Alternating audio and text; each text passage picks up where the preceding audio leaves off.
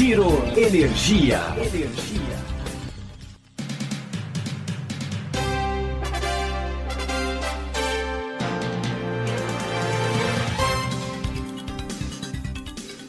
Olá, esse é o Giro Energia, o podcast sobre o setor de energia patrocinado e desenvolvido pela Econ Energia. Eu sou Roberto Rockman, jornalista que cobre esse setor há mais de duas décadas. O setor de energia está bem movimentado após o carnaval. As atenções não estão apenas na guerra entre Ucrânia e Rússia, mas nas discussões do projeto de lei 414. O PLS 414 trata da abertura do mercado livre a todos os brasileiros. Depois de 20 anos de promessa, a abertura total parece estar próxima.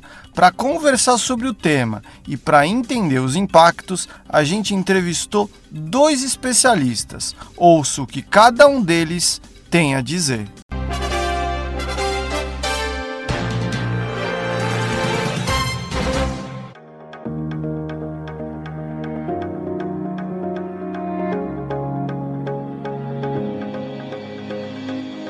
Presidente da Bracel, a entidade que reúne as comercializadoras, Rodrigo Ferreira, está otimista com a votação do PLS 414 nesse primeiro semestre.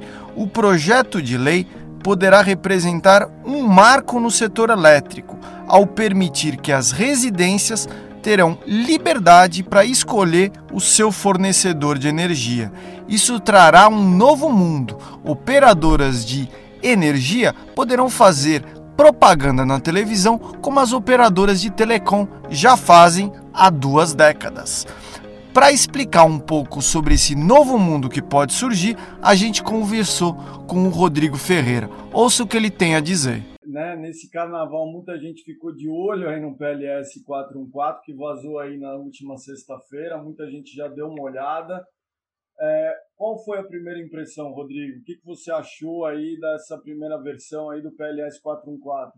Bom, Roberto, a gente estava acompanhando esse assunto de perto, né, interagindo bastante com o relator e com o próprio Ministério de Minas e Energia, portanto, não foi muito surpreendente para nós. Assim, a gente tinha bastante clareza do que viria, das intenções do Fernando, das pressões que ele vinha sofrendo e tal. Então, a gente acha que o, que o 414 ele segue a diretriz básica né, dada pelo PLS 232. É importante que isso seja feito dessa forma, já que o projeto já foi aprovado no Senado e a gente não pode né, dar um cavalo de pau em algo que, que já passou por uma casa e vai voltar para uma última revisão. Então, esse é um ponto muito positivo do 414.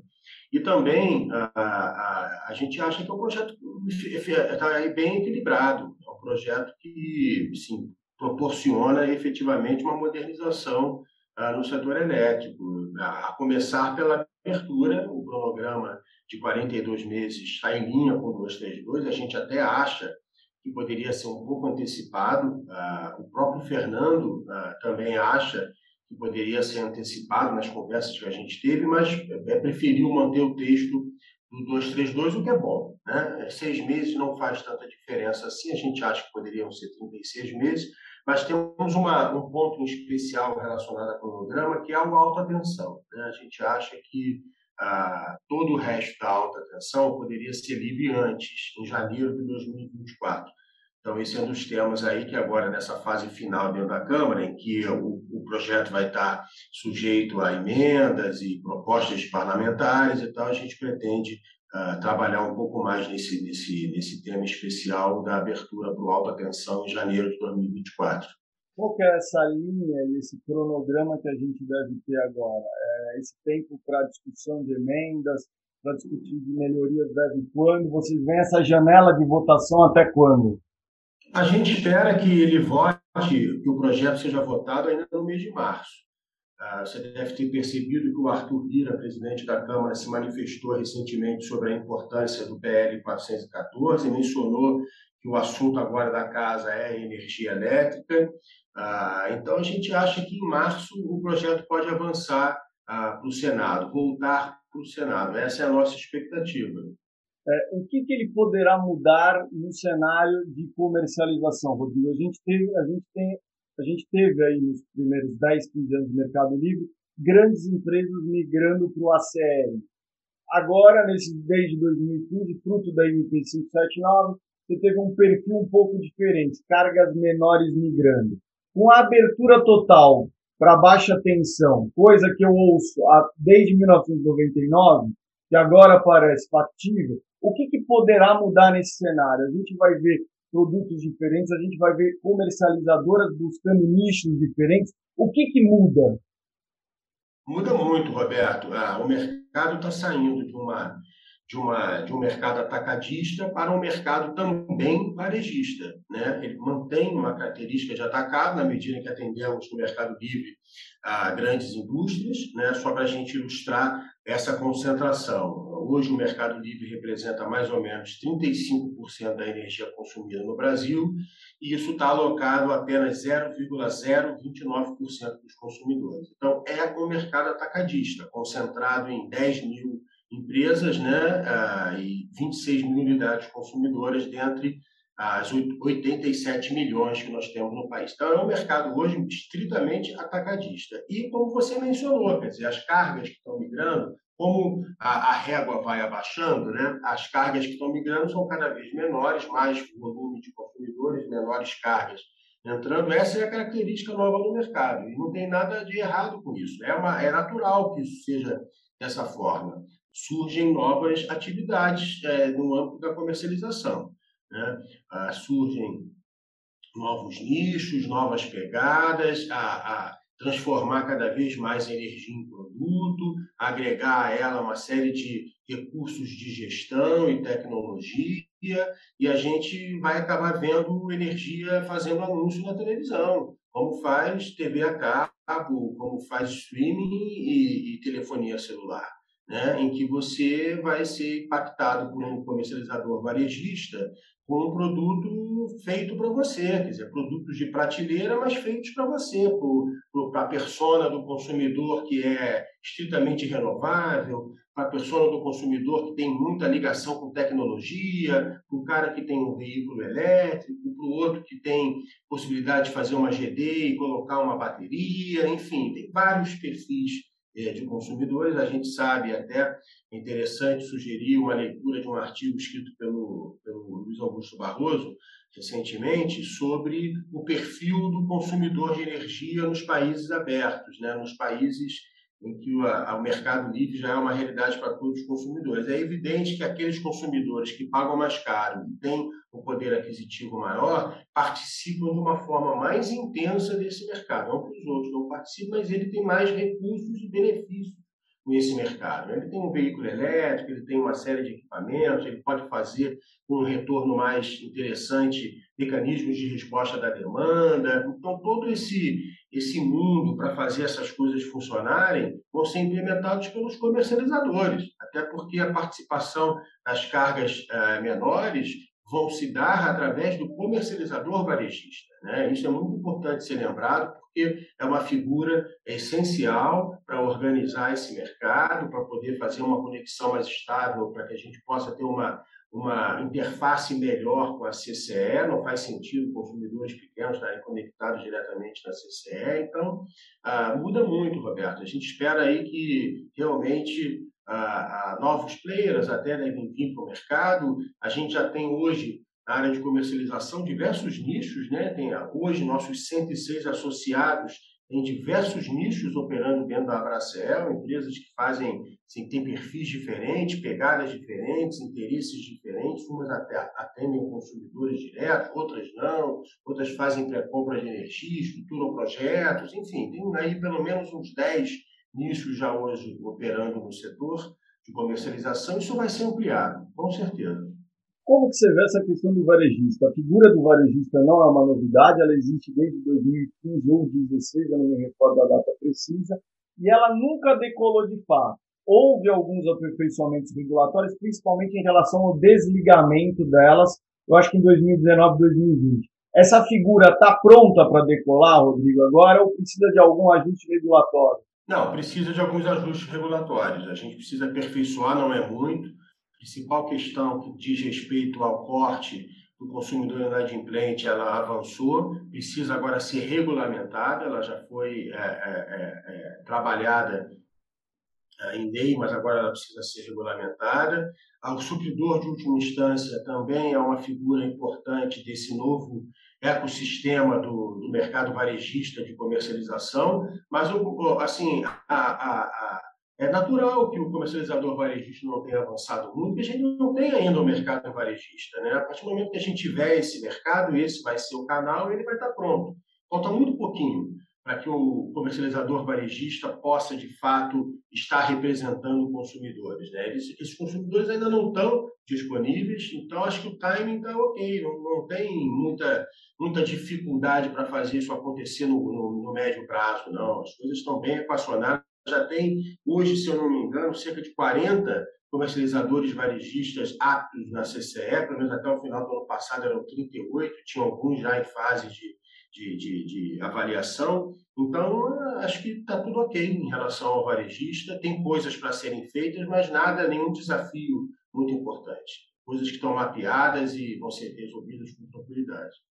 Uma coisa também que está no PLS 414 é a criação de uma bolsa de energia de estudos para fomentar, para desenvolver essa bolsa de energia e mecanismos de mercado.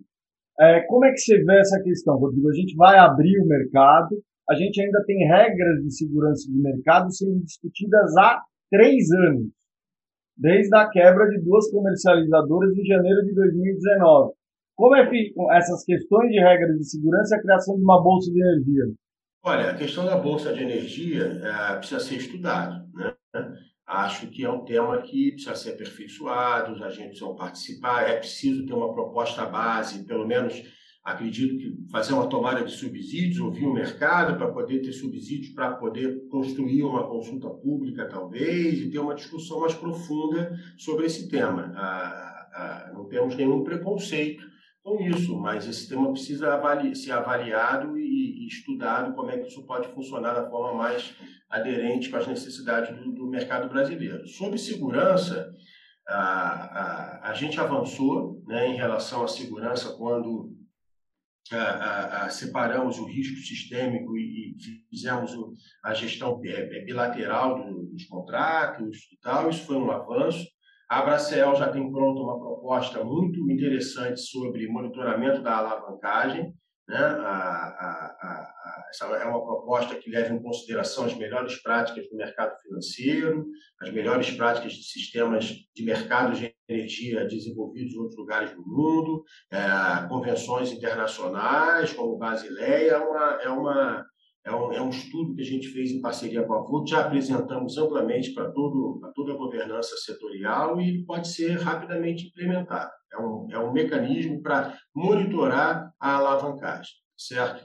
Isso é um elemento de segurança importante. Agora, eu acho, sinceramente, que o Mercado Livre é seguro. A gente passou agora por Covid, uh, logo depois veio crise hídrica, foram momentos muito difíceis uh, para todo mundo, não foi só para o ACR, foram momentos muito difíceis para a CL também, e não tivemos nenhum, nenhum susto. As coisas fluíram bem, não, não tivemos quebradeiras, não tivemos empresas uh, tendo dificuldade a ponto de impactar o sistema. Até te diria, Roberto, que assim, no ACR nós tivemos né? porque se não fosse feito um aporte substancial para que as distribuidoras pudessem honrar os contratos que estavam sendo executados para garantia do suprimento de energia, né? eu não sei como é que teria sido. Poderia ter havido um problema em cascata no setor elétrico. Então, assim, é, me preocupa muito a segurança do ACR também. E não é por culpa das distribuidoras de forma alguma. As distribuidoras estão na ponta da cadeia, prestando um serviço para o consumidor e, portanto, é, é a última etapa da cadeia produtiva em interface com o consumo. Mas é um problema do modelo comercial, que está fracassado.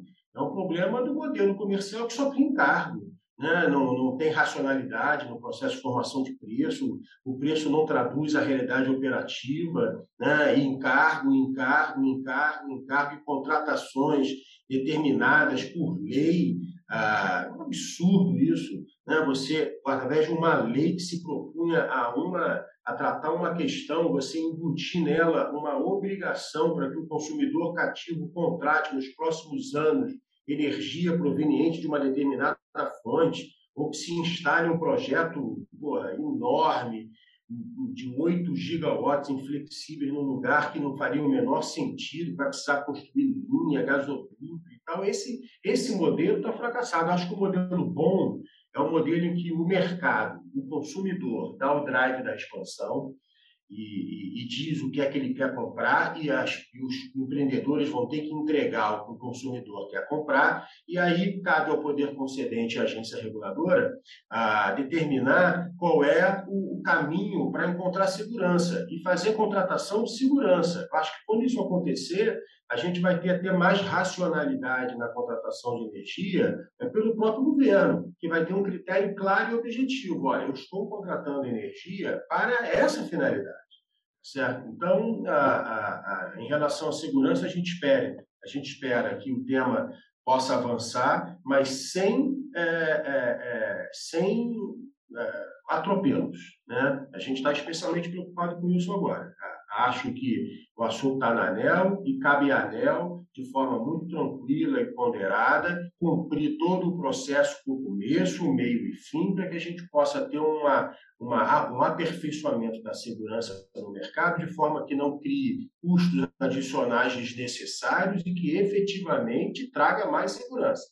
É, a gente está pouco preocupado com alguns detalhes das propostas que estão na rua, porque em alguns momentos a gente percebe que elas imputam um custo novo e não resolve alguns potenciais problemas que, em tese, estamos expostos. Então é preciso ah, que esse, essa discussão seja feita com muito amadurecimento, sem atropelos e com começo, meio e fim, e com engajamento total dos agentes. Sem isso, não teremos uma boa solução. Depois de ouvir o Rodrigo, agora é a vez de ouvir o Paulo Toledo, sócio da Econ Energia. O setor elétrico pode estar perto da abertura total do mercado livre para baixa tensão. O que, que isso significa? Vai mudar a forma de atuação das comercializadoras? Vão ser criados novos produtos? As empresas vão ter que se adaptar a atender a esse varejo, o Paulo Toledo, sócio da Econ Energia, explica isso. Vamos ouvir o que ele tem a dizer. PLS 414 teve o seu parecer aí divulgado semana passada para os agentes. Tá, a gente tá no caminho, talvez, vai, eu tô há 20 anos no setor de energia elétrica, o mesmo tempo que você criou a Econ, e sempre escuto abertura para baixa tensão. Vai né? Isso, vai abrir agora ou não?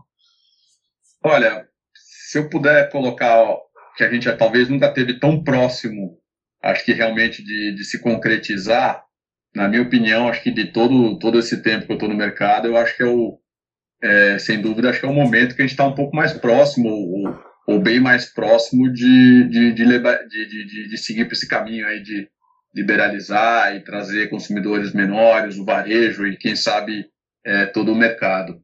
Então, eu acho assim, eu tô, eu tô bastante otimista né, salvo é, sendo um ano de eleição, né, a gente sabe que daqui para frente vai acirrar um pouco mais, e se eventualmente isso aí, é, dependendo do governo de esquerda, ele é menos ele é menos favorável a esse tipo de abertura de mercado, a gente sabe disso.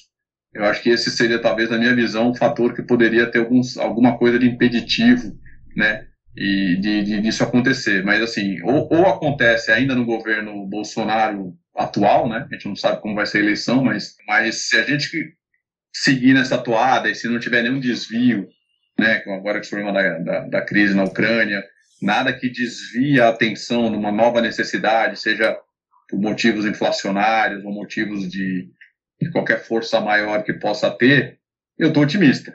Né? Se a gente tivesse conversando talvez há um mês atrás, né, ou, ou, ou se a guerra não tivesse né, sido de, de, deflagrada aí nesse momento, eu ia estar bastante otimista. Uhum. Né? Agora eu estou otimista, mas claro, a gente tem que ver se não vai ter nada no meio do caminho, nenhum percalço aí que possa interromper esse, esse movimento. Tá, porque a é, gente tem uma janela curta, passar... né, Paulo?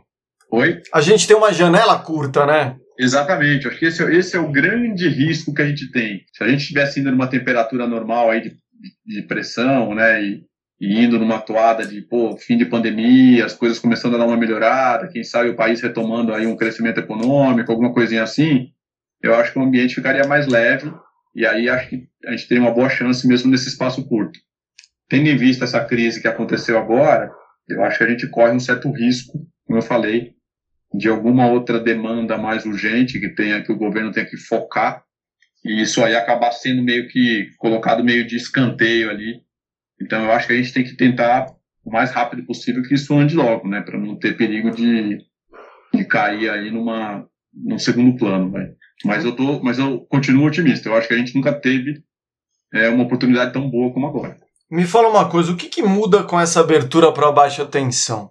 A gente vai ter novos nichos sendo criados, comercializadoras buscando esses nichos diferentes, a gente vai ver criação de novos produtos. O que, que vai mexer com o mercado? O que, que pode mexer, por exemplo, com a estratégia de vocês?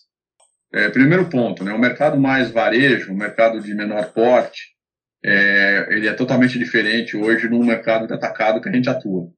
Então, eu acho que para as comercializadoras e para as empresas, de uma maneira geral, é, um primeiro ponto é, é uma adaptação não só nos seus processos, mas em toda a sua metodologia de venda barra atendimento ao cliente. Né? Hoje, a gente trabalha no mercado que, embora seja é, um mercado de consumidor final, né, que são os clientes livres, ele é um mercado de atacado, onde você tem grandes empresas, grandes consumidores, o atendimento ele ainda é um atendimento pouco digital e mais é, personalizado, né, onde você é, se você pensar, ele é quase um private bank, né? Onde uhum. você tem um cara que realmente te atende.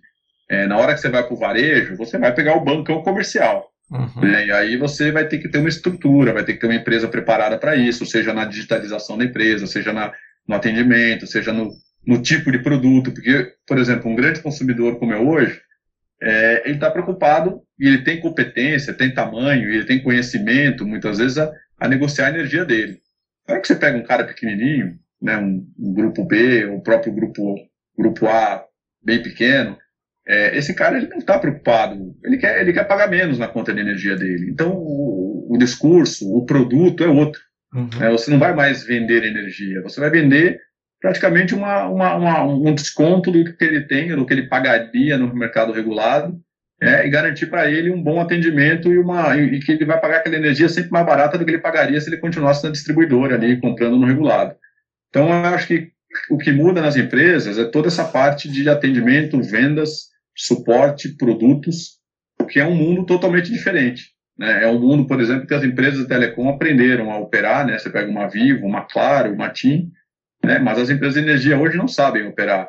Né? Elas não têm hoje, é, com rara exceção, talvez as distribuidoras tenham um pouco isso, mas muito mais sentido de atendimento e não de venda, né? Porque o mercado regulado tem que lembrar que a gente não vende nada, né? Eles, eles entregam só. É um atendimento muito mais técnico do que comercial. Então, no final das contas, eu acho que é, esse é o, é o, caminho e é o que muda, né? Na hora que a gente tiver esse consumidor é, varejista aí entrando no Mercado Livre. É, novos produtos a gente deve ver também? Sem dúvida, sem dúvida. Eu acho que a gente deve criar sim novos produtos, né? A gente Inclusive, nós aqui, particularmente, estamos mirando aí o que, que aconteceu em outros mercados, mercados maduros, a gente vê que tem, tem produto. E vocês estão é... olhando, vocês estão mirando esse, esse consumidor de menor porte, esse consumidor hoje residencial, Paulo, ou não? Vocês estão mirando um consumidor um pouco maior? Eu acho que nesse momento o residencial ele ainda não está tão no foco do mercado livre. Eu acho que o residencial, nesse momento, ele está muito mais focado, talvez, por uma geração distribuída do que para o mercado livre. Uhum. Mas o consumidor é, comercial de, baixo, de baixa tensão ou comercial é, grupo A bem pequeno, nós estamos falando de uma rede de padaria, é, de um pequeno comércio, de uma gráfica, esse tipo de, né, de, de pequenas lojinhas ou esses estabelecimentos comerciais, eu acho que esses clientes, sim, eles devem ser o foco no primeiro momento. E aí sim, é depois a gente acabar é, buscando, né, e não vai ser talvez muito rápido, a sequência para um, um, um, consumidor residencial. E aí sim, como eu te falei, vão ter criações de produtos. Você vai ter talvez preços diferenciados na madrugada, você pode dar desconto, por exemplo, para casa de veraneio, que você sabe que o consumo do cara é pequeno, então ele pode fazer um contrato anual onde, sei lá, o período que a casa está sendo usada, ele paga um valor, quando a casa não está sendo usada, paga outro valor. Né? O que a gente vê, o problema é que para você chegar num, numa sofisticação dessa de produtos, né, o que a gente vê em outros países é que você não, não adianta só ter a criatividade. é, você tem que ter, por exemplo, o, o, o medidor inteligente, né, o, o, smart grid, que onde você possa ter um pouco mais de acesso de informação, você possa ter aquela mão de duas vias, né, que o cara de repente pode receber energia no horário mais barato, devolver energia no, no horário mais caro, como a gente vê, por exemplo, no mercado inglês. Ou seja, tem uma série de, de produtos que podem ser criados, mas em alguns momentos talvez a gente, a gente esbarre no empecilho técnico de você não poder ter uma criação não, de, de produtos tão sofisticadas porque a gente tem uma limitação técnica ainda de, de, de, desse medidor inteligente de ir e voltar a energia dentro do, da, da, da, residência.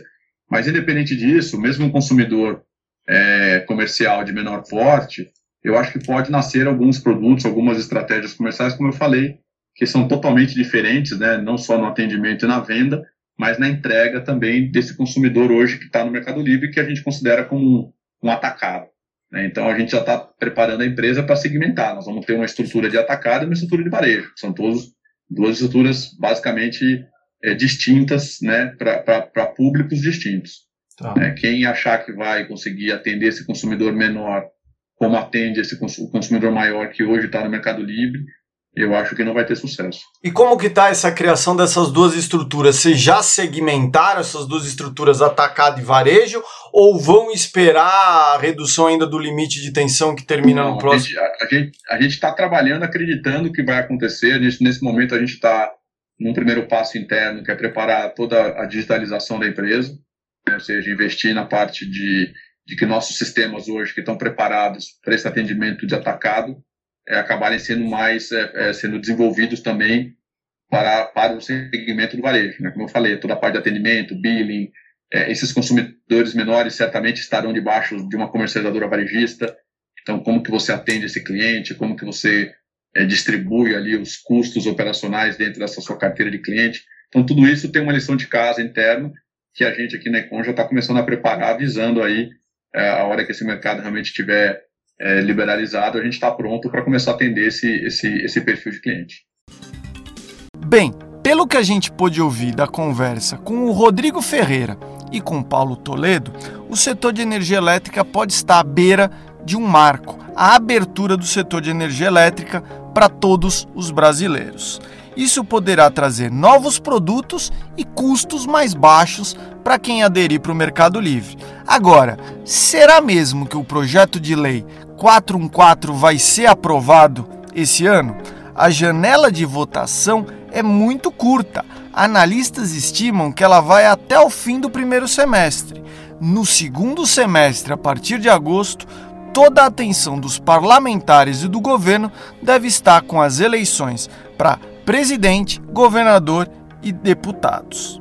Bem, esse tema vale a sua atenção. Esse foi o Giro Energia, o podcast sobre o setor de energia, patrocinado e desenvolvido pela Econ Energia. Até em breve.